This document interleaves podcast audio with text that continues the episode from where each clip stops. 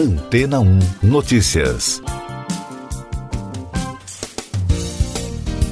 Bom dia! De acordo com uma pesquisa internacional divulgada pela consultoria multinacional Accenture, para metade dos consumidores entrevistados em 22 países, inclusive no Brasil, a pandemia os fez rever totalmente seu propósito de vida.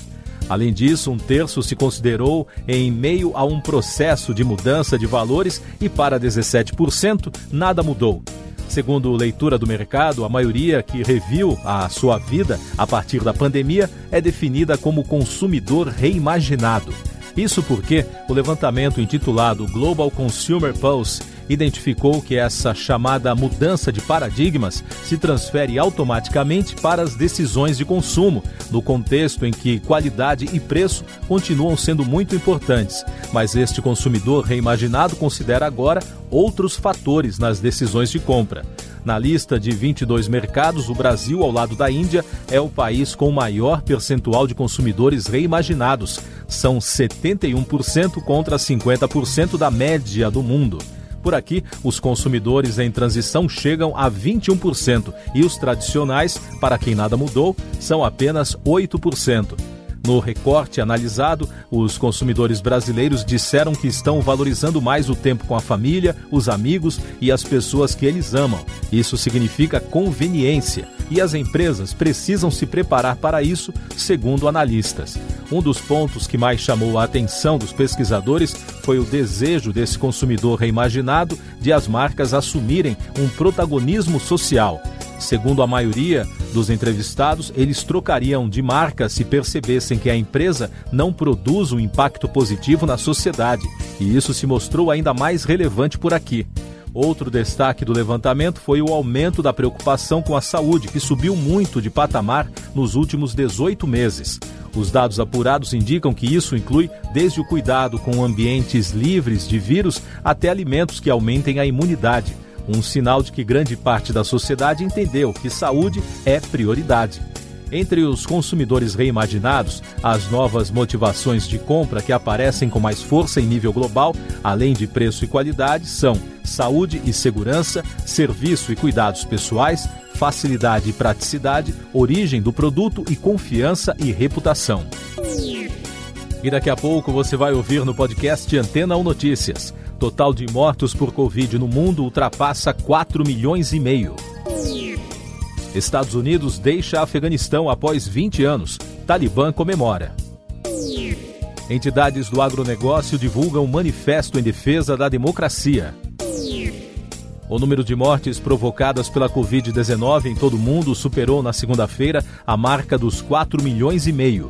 De acordo com a contagem da Universidade Johns Hopkins nos Estados Unidos, desde o início da pandemia também foram contabilizados mais de 216 milhões de casos de infecção pelo novo coronavírus. Os Estados Unidos concluíram a retirada das tropas do Afeganistão, conforme anúncio do Comando Central Militar.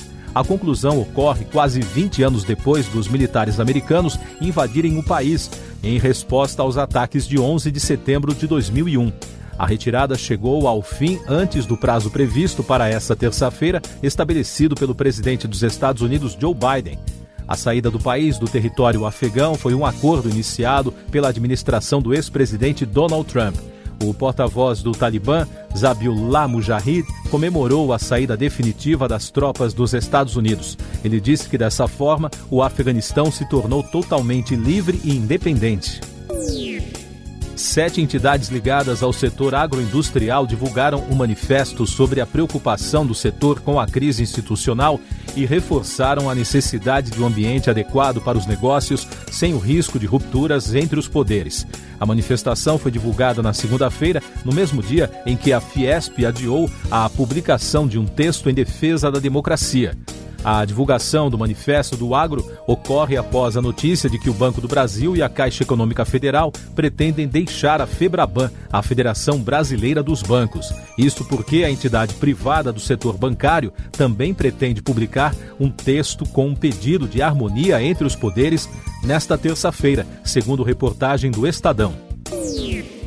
Essas e outras notícias você ouve aqui na Antena 1. Oferecimento Água Rocha Branca. Eu sou João Carlos Santana e você está ouvindo o podcast Antena ou Notícias. A Procuradoria-Geral da República denunciou ao Supremo Tribunal Federal o presidente nacional do PTB, Roberto Jefferson, por incitação ao crime e outros delitos previstos na Lei de Segurança Nacional. A denúncia é assinada pela subprocuradora-geral Lindora Araújo. Jefferson foi preso por determinação do ministro Alexandre de Moraes do STF, relator do inquérito das milícias digitais. Mais destaques nacionais no podcast Antena 1 Notícias. A defesa do senador Flávio Bolsonaro, do Patriota do Rio de Janeiro, pediu ao Supremo para adiar o julgamento sobre o foro privilegiado do parlamentar na investigação das rachadinhas. A análise do caso pela segunda turma da Corte está marcada para hoje. Na CPI da Covid, o ministro Nunes Marques, do STF, garantiu ao motoboy Ivanildo Gonçalves da Silva o direito de não comparecer à comissão para prestar depoimento agendado para esta terça. Ele é suspeito de ter sacado mais de 4 milhões de reais para a VTC Log, empresa contratada pelo Ministério da Saúde para cuidar da logística de medicamentos. Com a decisão de Nunes, a cúpula da CPI decidiu marcar para hoje o depoimento da diretora executiva da empresa, Andréa Lima. O Brasil registrou na segunda-feira 313 mortes por Covid-19 e soma agora 579.643 óbitos desde o início da crise. Com isso, a média móvel de mortes pela doença, que chegou a 671, é a menor do ano, desde o dia 30 de dezembro. Em casos confirmados, o país totaliza mais de 20 milhões e 700 mil casos desde o início da crise, com mais de 12 mil diagnósticos em 24 horas. E o balanço da vacinação contra a doença aponta que a população que está totalmente imunizada está em 28,67%. São mais de 61 milhões e 100 mil doses aplicadas até agora. O Instituto Butantan não conseguirá finalizar o envio de 100 milhões de doses previstos em contrato com o Ministério da Saúde até esta terça-feira. O diretor do Instituto, Dimas Covas, afirmou que as entregas serão reprogramadas devido à exclusão da vacina do Plano Nacional de Imunizações para a terceira dose. Isso porque o Instituto tem outros contratos com estados brasileiros, além de países da América Latina. No estado do Rio de Janeiro, ao menos nove municípios estão com lotação máxima nos leitos de UTI para a Covid na rede pública. Outras três cidades têm lotação acima dos 90%, incluindo a capital. Em todo o estado, a ocupação de leitos de Covid é de 66%, de acordo com dados da Secretaria de Estado de Saúde. Informações internacionais: a Agência de Energia Atômica da Organização das Nações Unidas disse que a Coreia do Norte parece ter reiniciado o reator nuclear de Yongbyon.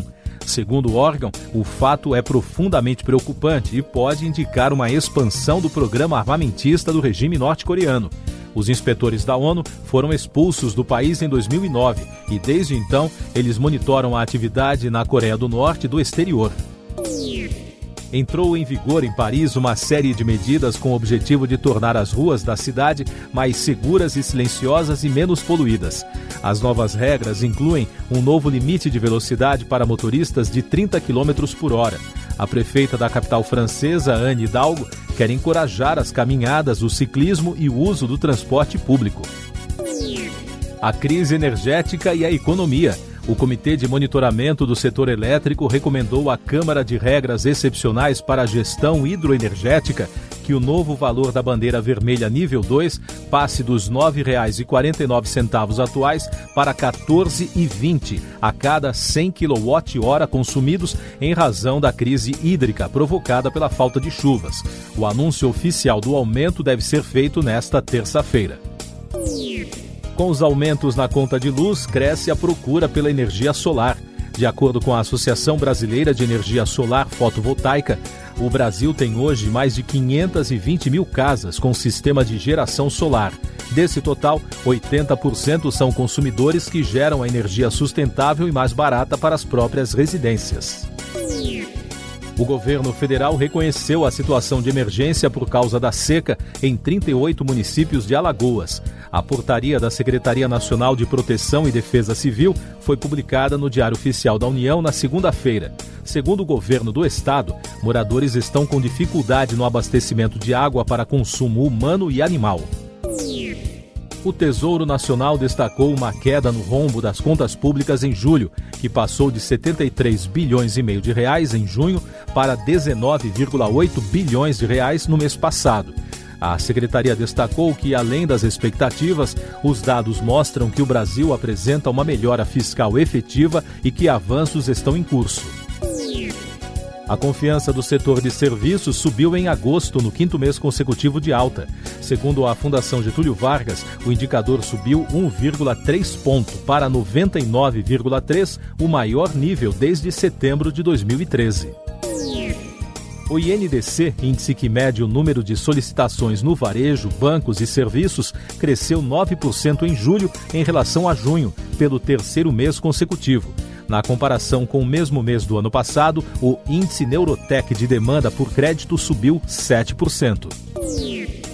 Um levantamento do Ministério Público em parceria com a Universidade Federal de Minas Gerais apontou que quase 30% do ouro exportado pelo Brasil entre 2019 e 2020, quase 49 toneladas do produto, tem indícios de que saíram de áreas de mineração ilegal.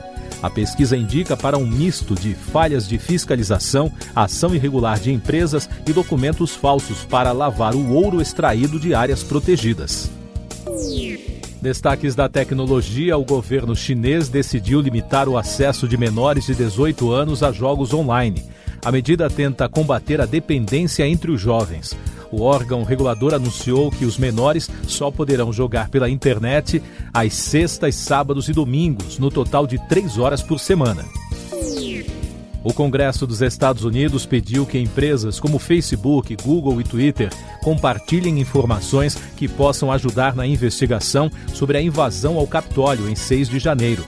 A comissão também pediu informações para as redes sociais YouTube, TikTok, Snapchat, entre outras, bem como os aplicativos Telegram e Zello. Mais informações sobre a pandemia no mundo, cientistas da África do Sul detectaram uma nova variante do coronavírus. Por enquanto, os pesquisadores identificaram diversas mutações relacionadas à descoberta, mas ainda não determinaram se ela é mais contagiosa ou capaz de superar a imunidade fornecida por vacinas. A nova variante foi detectada em maio, segundo informações das agências de notícias divulgadas na segunda-feira. A mutação já se espalhou nas províncias sul-africanas e em outros sete países da África, Europa, Ásia e Oceania. O polêmico passaporte da Covid entrou em vigor para os trabalhadores franceses. A nova medida determina que todos os empregados que têm contato com o setor público deverão apresentar o documento para poder trabalhar. Último destaque do podcast, edição desta terça-feira, 31 de agosto. O atleta brasileiro Yeltsin Jacques conquistou a centésima medalha de ouro do Brasil em Paralimpíadas, uma marca histórica. Ele venceu os 1.500 metros para atletas cegos com direito a recorde mundial. O atleta, acompanhado pelo guia Antônio Carlos dos Santos, liderou de ponta a ponta a prova e terminou a competição com um tempo de 3 minutos 57 segundos e 60 foi o segundo ouro de Yeltsin, já que ele venceu também a prova dos 5 mil metros. Siga nossos podcasts em antena1.com.br. Este foi o resumo das notícias que foram ao ar hoje na Antena 1.